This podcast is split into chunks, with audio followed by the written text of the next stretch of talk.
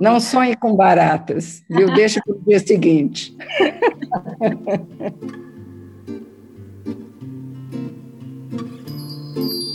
Encontro de leituras. O romance A Paixão, segundo GH, que Clarice Lispector publicou em 1964, foi a obra escolhida para a terceira sessão do Clube de Leitura do Público e da Folha de São Paulo, a 9 de fevereiro. Está editado em Portugal pela Relógio d'Água e no Brasil pela Rocco.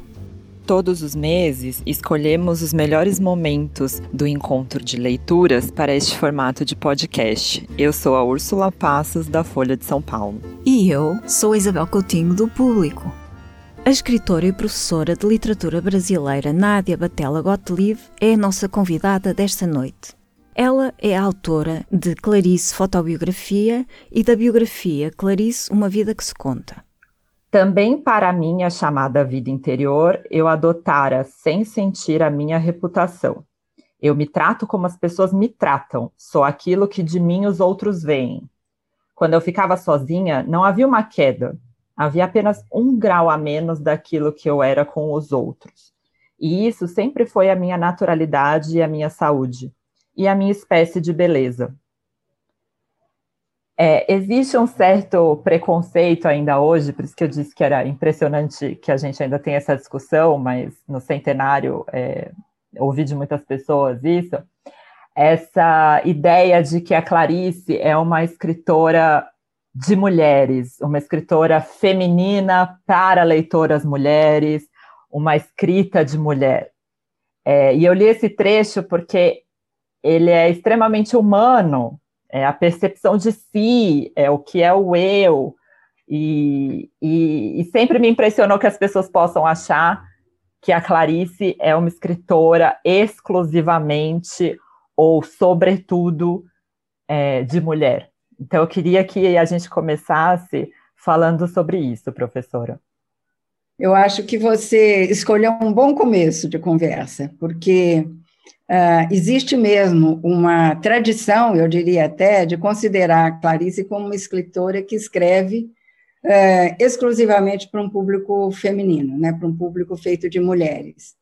E realmente eu acho que não é bem assim.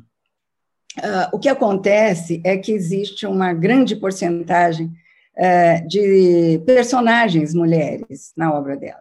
Se a gente for examinar, os homens funcionam ali mais como coadjuvantes. Eles existem em função das mulheres. E eu diria que não são belos tipos masculinos. Eles são aqueles que sabem, que leem jornal, que têm certezas, Uh, e que estão um pouco por fora daquilo que está acontecendo no mundo das mulheres. Então, acho que é, essa estrutura né, de construção de situações e de personagens favorece um pouco essa leitura, sabe, de considerar que ela escreve mais para mulheres. Ela escreveu para mulheres, né?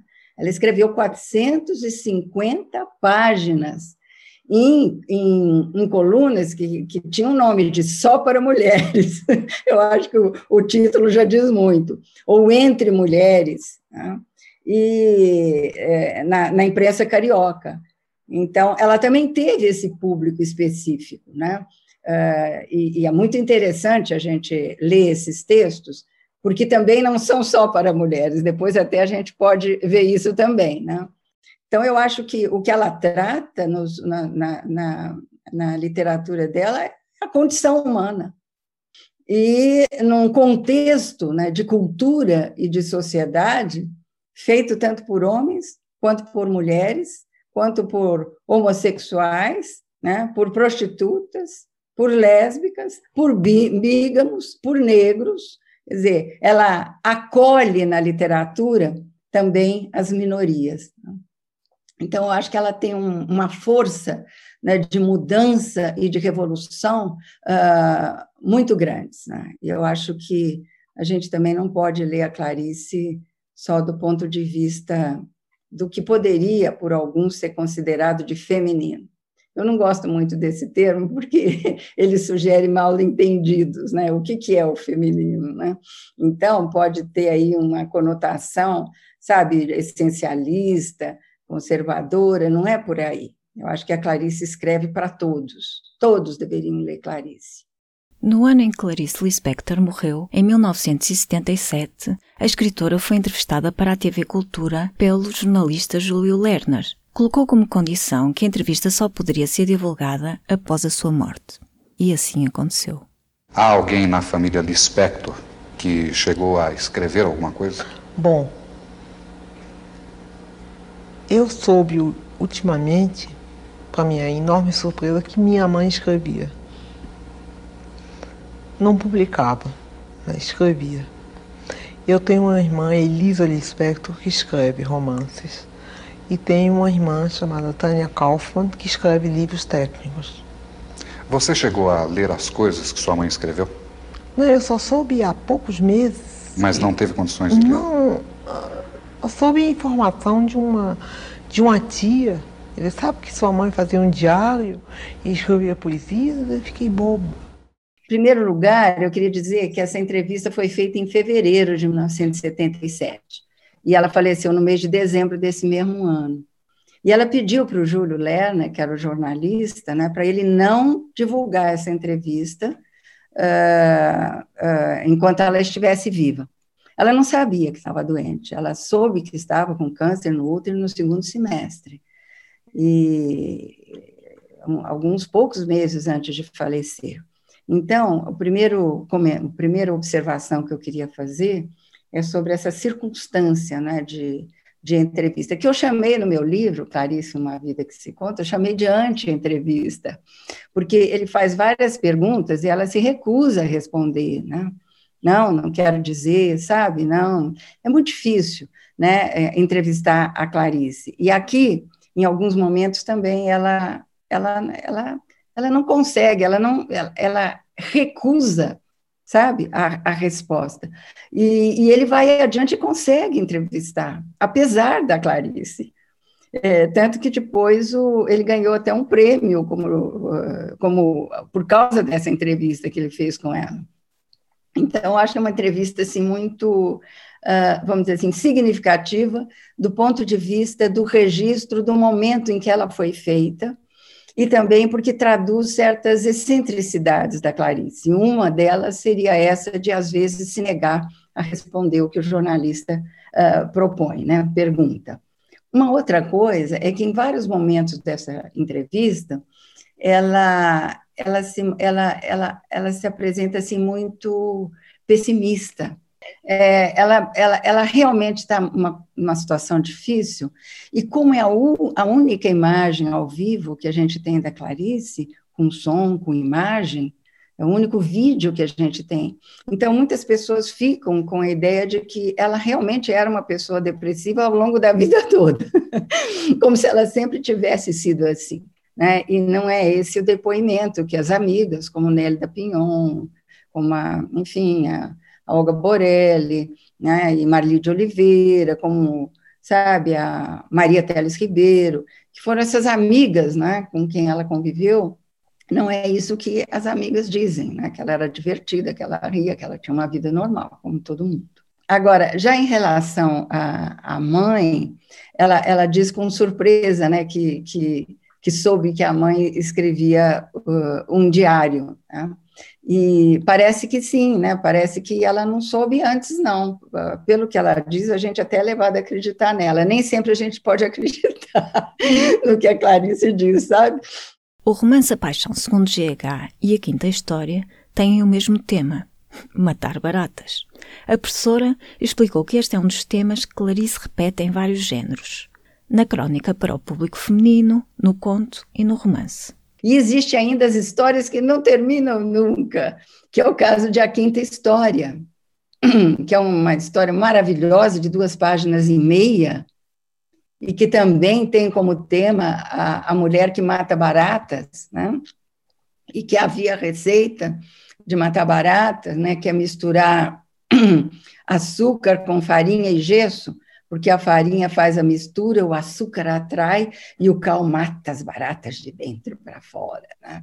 Então, e ela monta uma história que sempre tem o mesmo começo, né? é, é a receita. E depois varia o que ela conta depois desse início. Então, a segunda repete o começo da primeira e tem mais um pedaço. A terceira repete da primeira, da segunda, da terceira. Então, tem a quinta história, que tem um título que ninguém entende nada. Como se fosse uma quinta essência que também foi escrita para não ser uh, realmente compreendida pelas pessoas. Né? É, sabe? Então, é isso. Quer dizer, ela trabalha também muito com aquela coisa do ad infinitum sabe, daquilo que realmente não tem fim, como também não tem começo, né? Então a gente fica com essa fração de mundo, né? E mostra através disso ela mostra realmente já uma postura diante do sentido da vida, né? Ela dizia: vamos no aqui e no agora, vamos vi viver o já, né? O it é, é o que está acontecendo agora. É, é, é para esse tempo que ela traz a gente, né? e às vezes com muita veemência, e às vezes até com truculência, como é em GH. Numa crônica, lembrou a professora, Clarice Lispector escreveu sobre o espanto inexplicável que sentiu na cidade de Brasília. Ela foi a Brasília, ficou impressionada com a cidade, né? Que é, ela foi em 1962, dois anos depois da, de Brasília ter sido fundada. Ela ficou absolutamente deslumbrada com aquilo, né? Ela chama os, os habitantes de Brasília de brasiliários, como se fossem de outro planeta, né? Porque ela encontrou ali formas né, arquitetônicas, esculturais, que jogavam com o preenchimento dos espaços e os vazios. Isso tem muito a ver com a literatura dela. E havia é, muitas linhas na arquitetura né, do Niemeyer e, e do, do, próprio projeto do Lúcio Costa, da cidade, há muitas linhas oblíquas, sabe? Linhas circulares, formas circulares. Então, isso gera assim, muito movimento e ela se sentia, às vezes, à beira de. é como se, diante de um, de, um, de um edifício, ela estivesse quase na iminência de, um, de cair num precipício.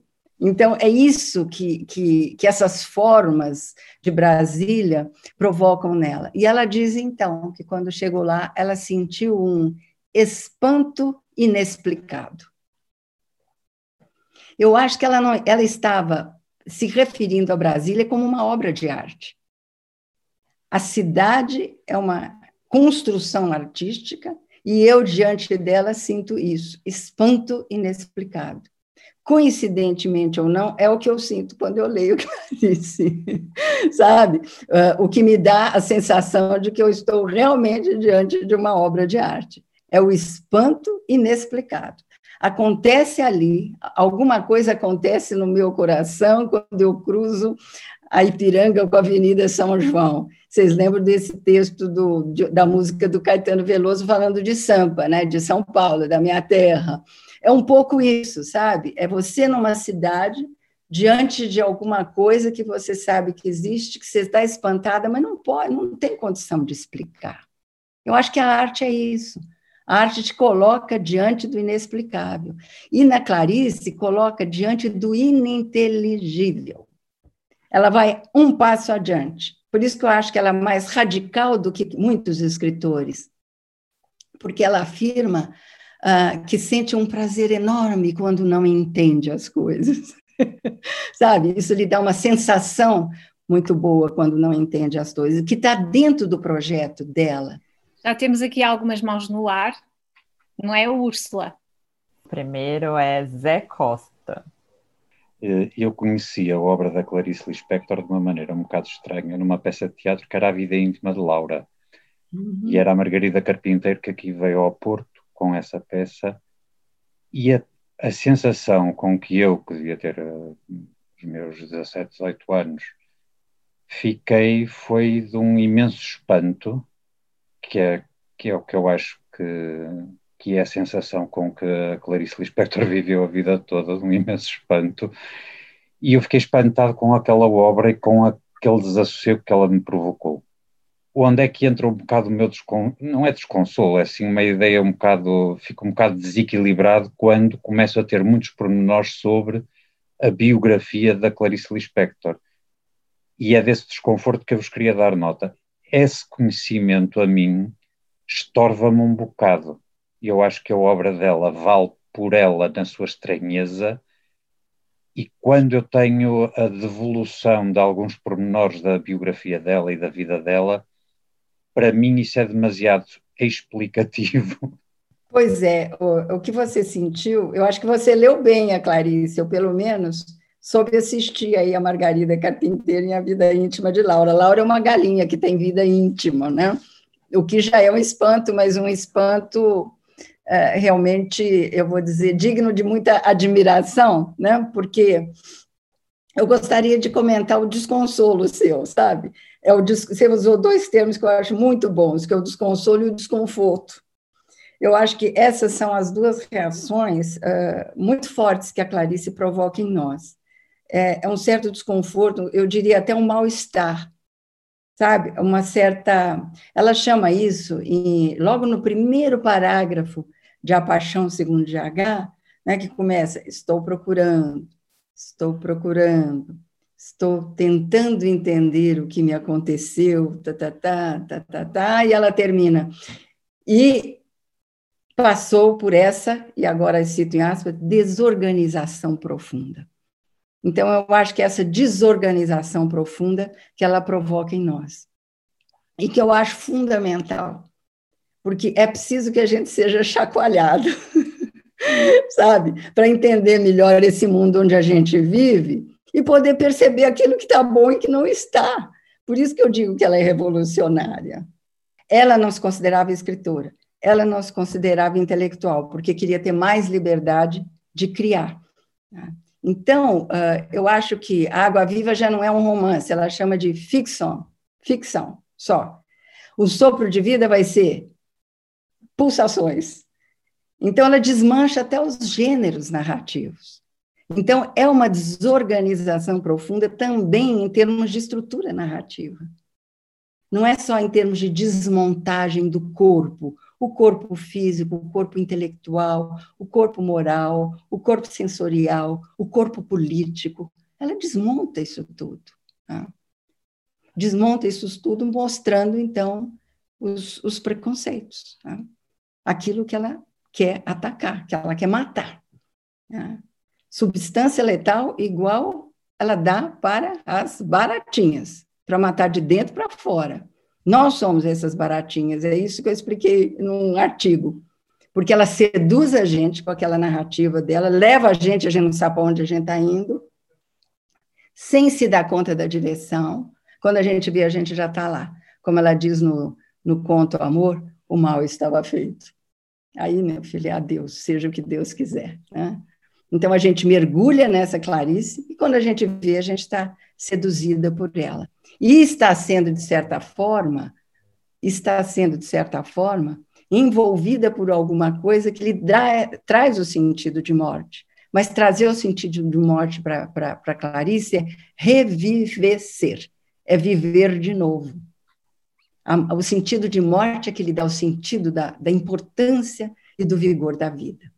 Então, não é uma literatura negativa, é uma literatura que vai ao contrário daquilo que parece. Isso já está até na, na, dedicatória de A Paixão segundo GH.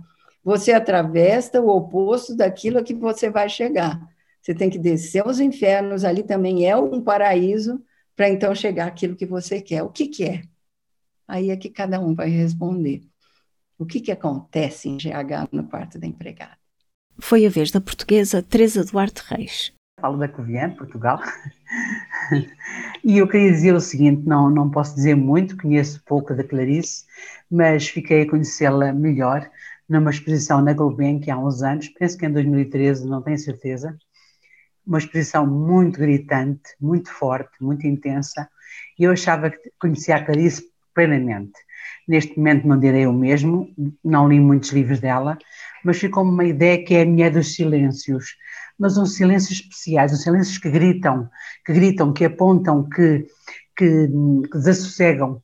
Foi isso que eu senti na Clarice. Eh, os silêncios que ela, que ela muito fala, muito fala do silêncio, da importância do silêncio, mas para depois gritar o que saiu desse silêncio.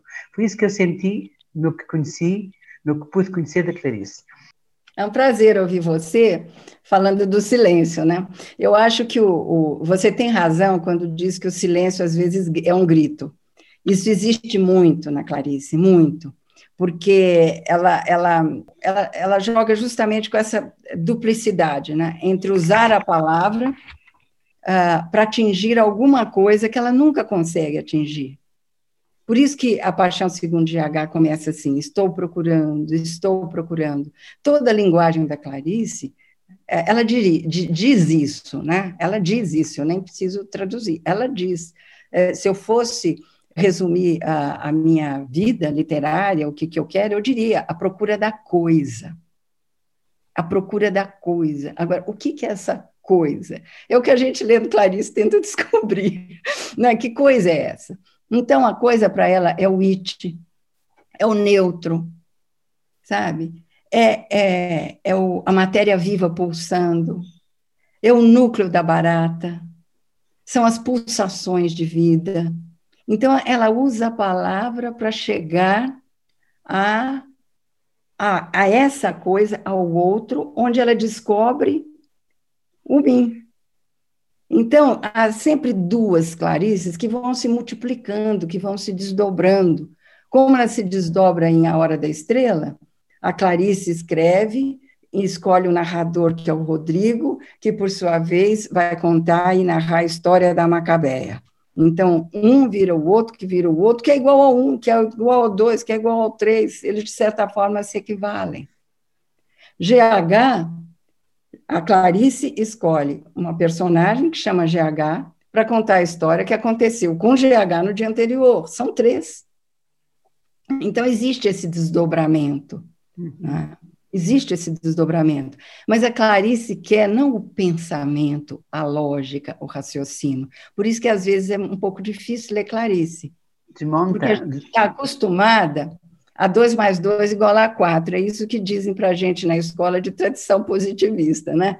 É refletir, é contar, é concluir, é começo, meio e fim, são estruturas fechadas, sistemas e etc. Ela quer romper com isso. Então, ela quer ir até onde?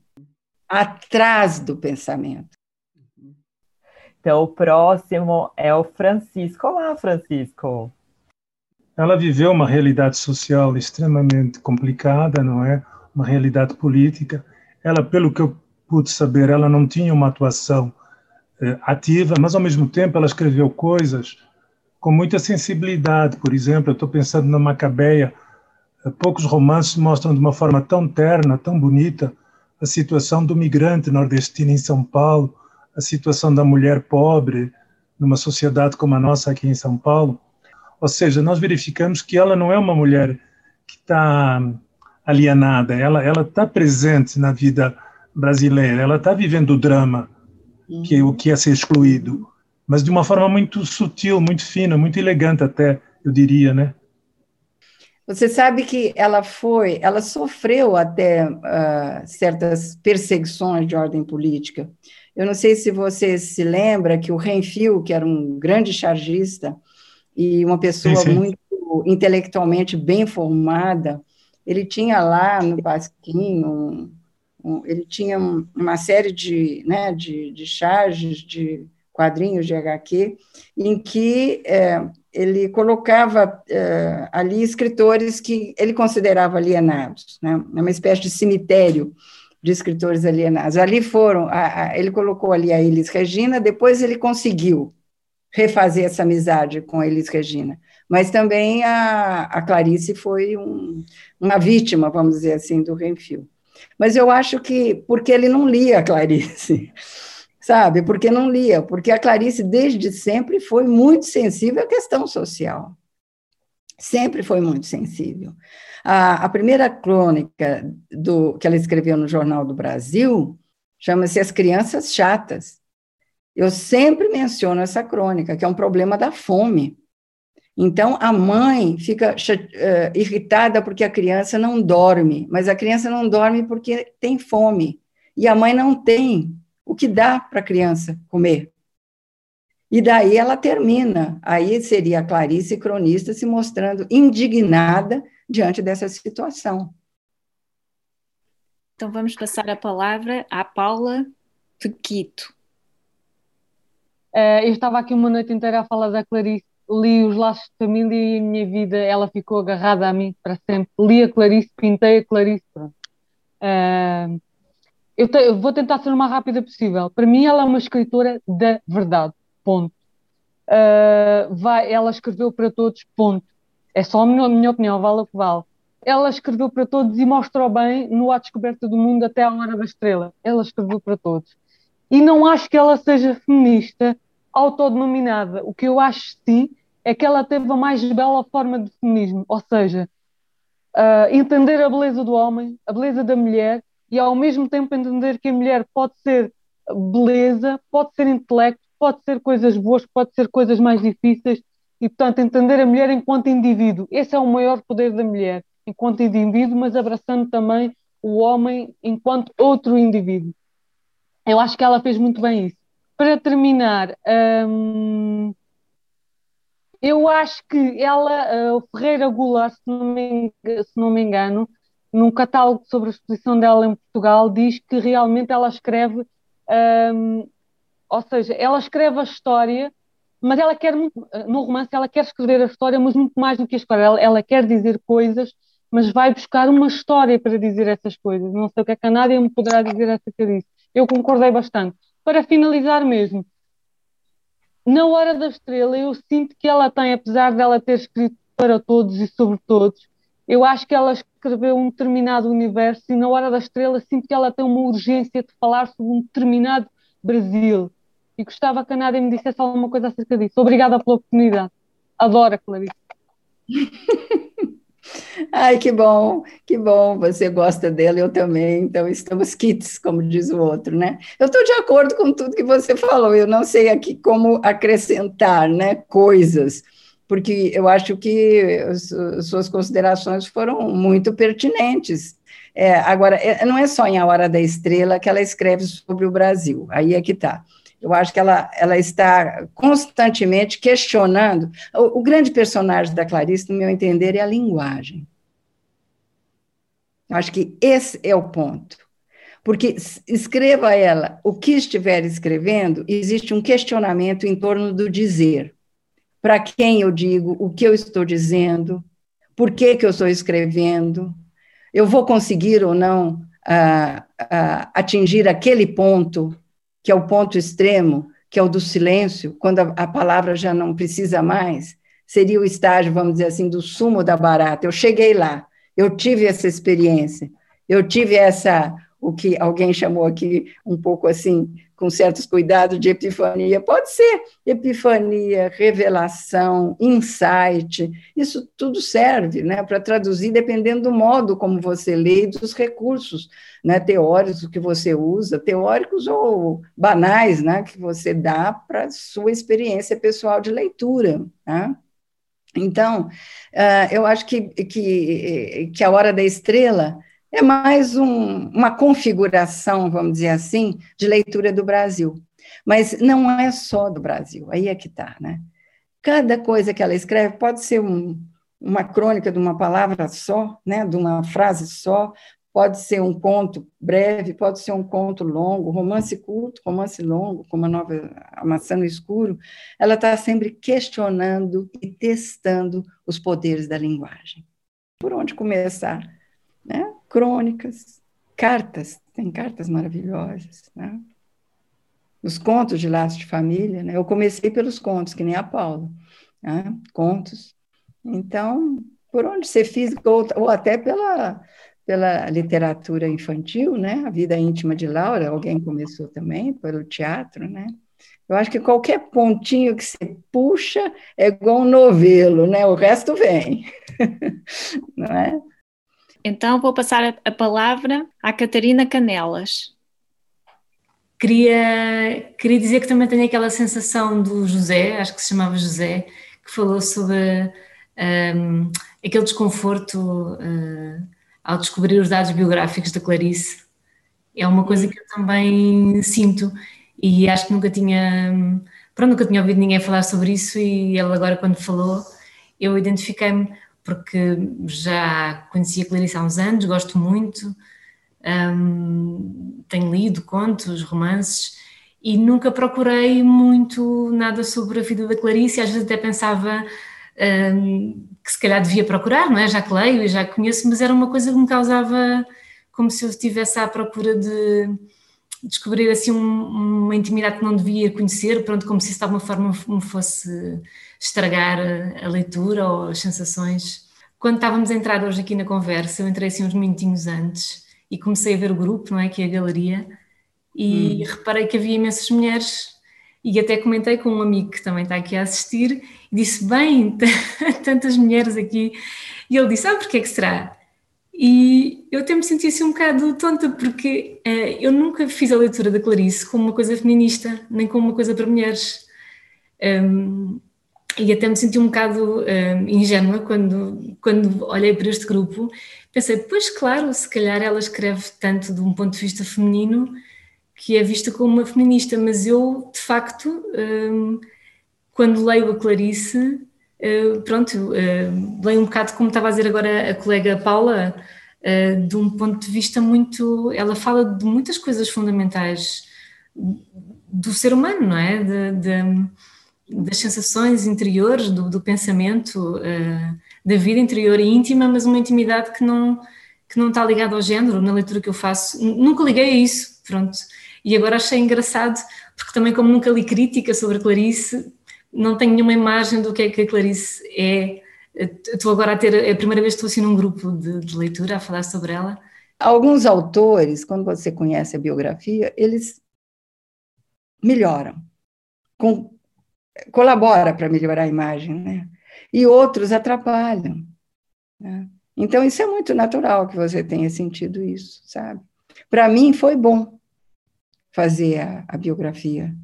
Foi bom por quê? porque profissionalmente eu sentia necessidade de dados de informação para compor aquilo que eu acho que eu fiz, que é a leitura da obra dela. Entendeu? Eu queria saber ah, o contexto em que essas coisas surgiram. Onde ela estava, com quem ela estava, o que, que ela frequentava, o que, que ela lia. Então, o fato de estabelecer a, o fio histórico, biográfico, não tinha. Então, eu tive que pesquisar muitas centenas de pessoas, e os lugares onde ela morou. Isso, para mim, foi muito bom. Agora, essa questão do feminismo que você fala, que nunca passou pela sua cabeça, você não imagina a crítica sobre Clarice? É uma coisa incrível, né? Até 2000, uma profusão de textos sobre Clarice. E até 2010, então, aumentou ainda mais. Vários textos falam sobre ah, o, o, feminismo da Clarice, não no sentido da militância, da prática da militância, mas no sentido de como ela contribuiu, não sendo é, militantemente é, feminista, como que ela acabou contribuindo para a construção da emancipação da mulher. Né? E eu acho que isso realmente tem a ver né? porque é, os textos delas, as mulheres estão sempre procurando um espaço que seja delas. Né? E de, logo depois da, da Virginia Woolf, com aquele quarto próprio, que a mulher tem que ter o quarto próprio, tem que ter dinheiro no bolso, ela já estava falando essas coisas, logo depois. Embora ela tenha dito que não leu a Virginia Woolf, ficou até bravo quando um crítico disse que ela tinha influência do Joyce, por causa da epígrafe de Perto do Coração, que é tirado do Joyce, mas isso foi o, o Lúcio Cardoso que deu para ela a epígrafe. Né? E ela ficou muito assim, ficou muito brava, porque ela não aceitava essa coisa de influência. Para ela, acho que influência era copiar uma coisa, sabe? ela tinha assim, uma concepção muito negativa do que seria influência. Né? Então, ela não gostou, não. Mas há, há trabalhos e trabalhos sobre essa concepção né, de construção de personagem feminina, no, é, de uma perspectiva feminista, embora ela não tenha sido uh, feminista, vamos dizer assim, de carteirinha. É, eu queria aproveitar justamente a introdução que a Catarina fez ao comentário dela, uhum. é, porque a gente voltou para esse assunto de mulheres e de ter a maioria de mulheres aqui, Assim, é, historicamente, os clubes de leitura sempre atraíram mais mulheres. É, as pesquisas, na maioria dos países, inclusive no Brasil, mostram que as mulheres leem mais do que os homens. É, embora é, em alguns países, hoje no Brasil está diminuindo, a escolaridade das mulheres seja, seja menor em média do que a dos homens, as mulheres são mais leitoras do que os homens.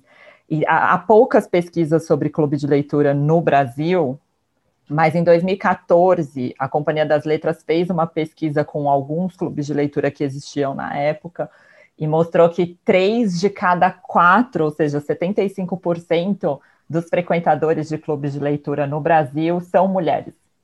Então, é comum que os encontros, não é porque é Clarice Lispector, na verdade, nos nossos outros encontros também, a maioria das, das pessoas aqui eram mulheres. É, é bem comum, na verdade, não é porque é Clarice. É, eu tenho um depoimento que é dos meus orientandos, muitos homens estudaram Clarice. Então, é, eu tenho um contato assim, com um grande número de leitores de Clarice homens, tá? apesar de que os personagens homens da Clarice é, nem sempre são muito, vamos dizer assim, é, não tem, às vezes, uma atuação muito louvável, né, com exceção do Martim. Agora é a Sumara. Estou lendo um livro que se chama O Rio de Clarice. E eu tenho visto algumas fotos da Clarice na vida cotidiana. E sempre me chamou a atenção a elegância dos trajes, da roupa, da postura. Ela é uma pessoa bonita em todos os sentidos. Eu sei que é um pouco, sei lá, não tão sério falar disso, mas a figura da Clarice como mulher me inspira, porque ela é muito elegante, ela é muito fina. Eu, eu, acho que não tem mal nenhum em a gente dizer que ela era uma pessoa bonita e elegante. Eu acho que não existe. Eu não, eu não sinto assim encabulada né, de comentar esse aspecto, vamos dizer assim, físico uh, da Clarice. Não, não me sinto. Ela era uma mulher muito alta, ela era grande, tinha costas largas, mãos muito longas, e sofreu muito depois do incêndio, com a mão toda aleijada. E aí vem uma coisa muito forte da Clarice, é que ela exibia a lesão, uma coisa estranhíssima. O Augusta Belaira me contou uma vez que ela estava no táxi com a Clarice, e quando a Clarice foi dizer para onde eles iam, a Clarice pegou a mão assim e levou na frente do taxista para assustar o, o taxista porque ela perdeu o, a parte dos dedos, tinha só, sabe, uns toquinhos assim de dedos, ao mesmo tempo ela passava esmaltes no que ficou, e era toda deformada. O Ivo Pitangui fez várias uh, cirurgias plásticas, mas não conseguiu. Ela disse que tinha uma atração muito grande pelo feio, pelo lixo, e isso está na literatura dela, pela sucata, Tá? E isso está também na postura dela, às vezes, diante da vida. Quase no final, a leitora Maria João abordou questões filosóficas. O meu encontro com a Clarice Lispector é recente e mergulhei de imediato aqui nesta obra que nos traz hoje aqui. E foi uma estranheza, uma sensação de estranheza profunda e ao mesmo tempo de uma grande familiaridade, lá está o tal paradoxo, e familiaridade com questões filosóficas e com tratamento muito detalhado e profundo de questões filosóficas que uma filósofa, por acaso também mulher e quase contemporânea, Maria Zambrano, trabalha com, com afinco, não é? Enfim, sem me alongar por aqui, eu queria saber se alguém já pensou sobre estas coisas, porque se calhar estou para aqui ingenuamente a dizer coisas que já disseram e, e, e, e já disseram, se já estudaram, quero ir saber o que é que, for, o que, é que foi dito. Maria João, o importante não é que as pessoas disseram, o importante é o que você está experimentando quando lê esse livro. Então, eu acho que isso que é fundamental, né? E eu acho que você tocou em, em, questões muito importantes. Algumas realmente foram muito examinadas. Uma delas é a leitura a partir do Heilish, né? Que é o, o, o estranho familiar, que ao mesmo tempo é familiar e ao mesmo tempo é estranho. baseado num texto do Freud. Isso gerou várias leituras da Clarice, sabe? Porque causa um estranhamento, mas ao mesmo tempo você tem a sensação de que aquilo é uma coisa familiar a você, né? Que parece que já você já conhecia, mas não tinha consciência de que conhecia. Uhum. Isso é muito típico, sabe, na, na, nos, acontecer nos textos da Clarice, na leitura dos textos da Clarice, e foi um dos, vamos dizer assim, uma das categorias, vamos dizer assim, de ordem filosófica muito usadas para se ler a Clarice durante algum tempo, sabe? De, de vez em quando reaparece. E você tem razão, às vezes a gente não consegue traduzir por palavras o que está acontecendo. É muito difícil. Ela diz isso. A vida é inenarrável. O extraordinário é o ordinário, é o banal.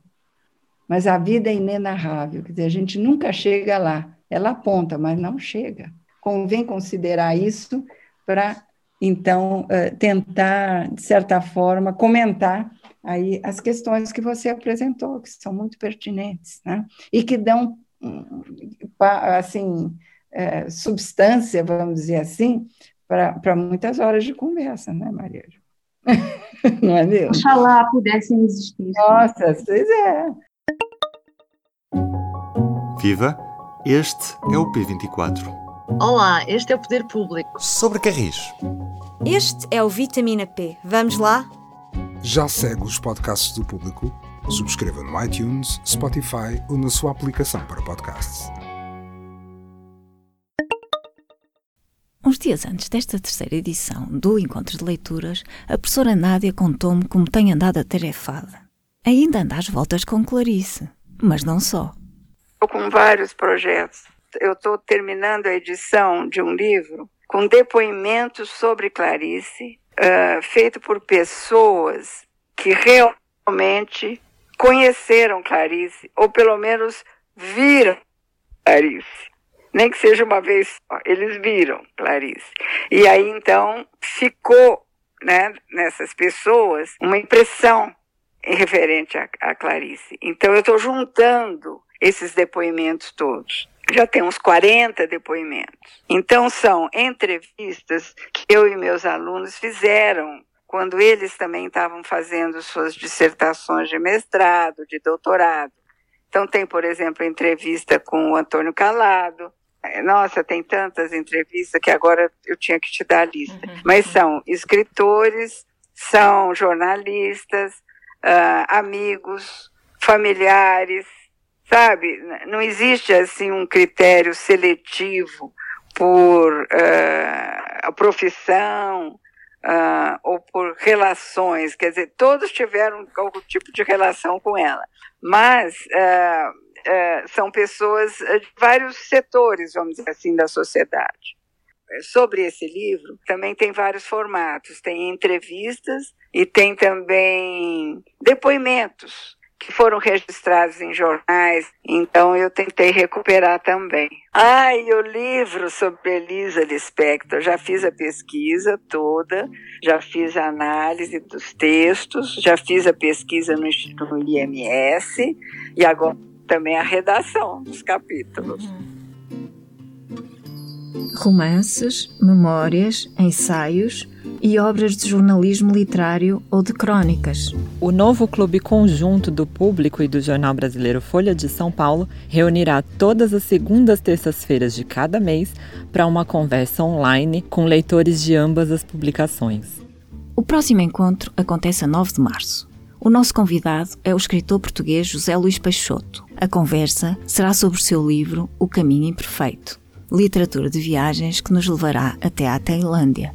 Contamos convosco. O público fica no ouvido.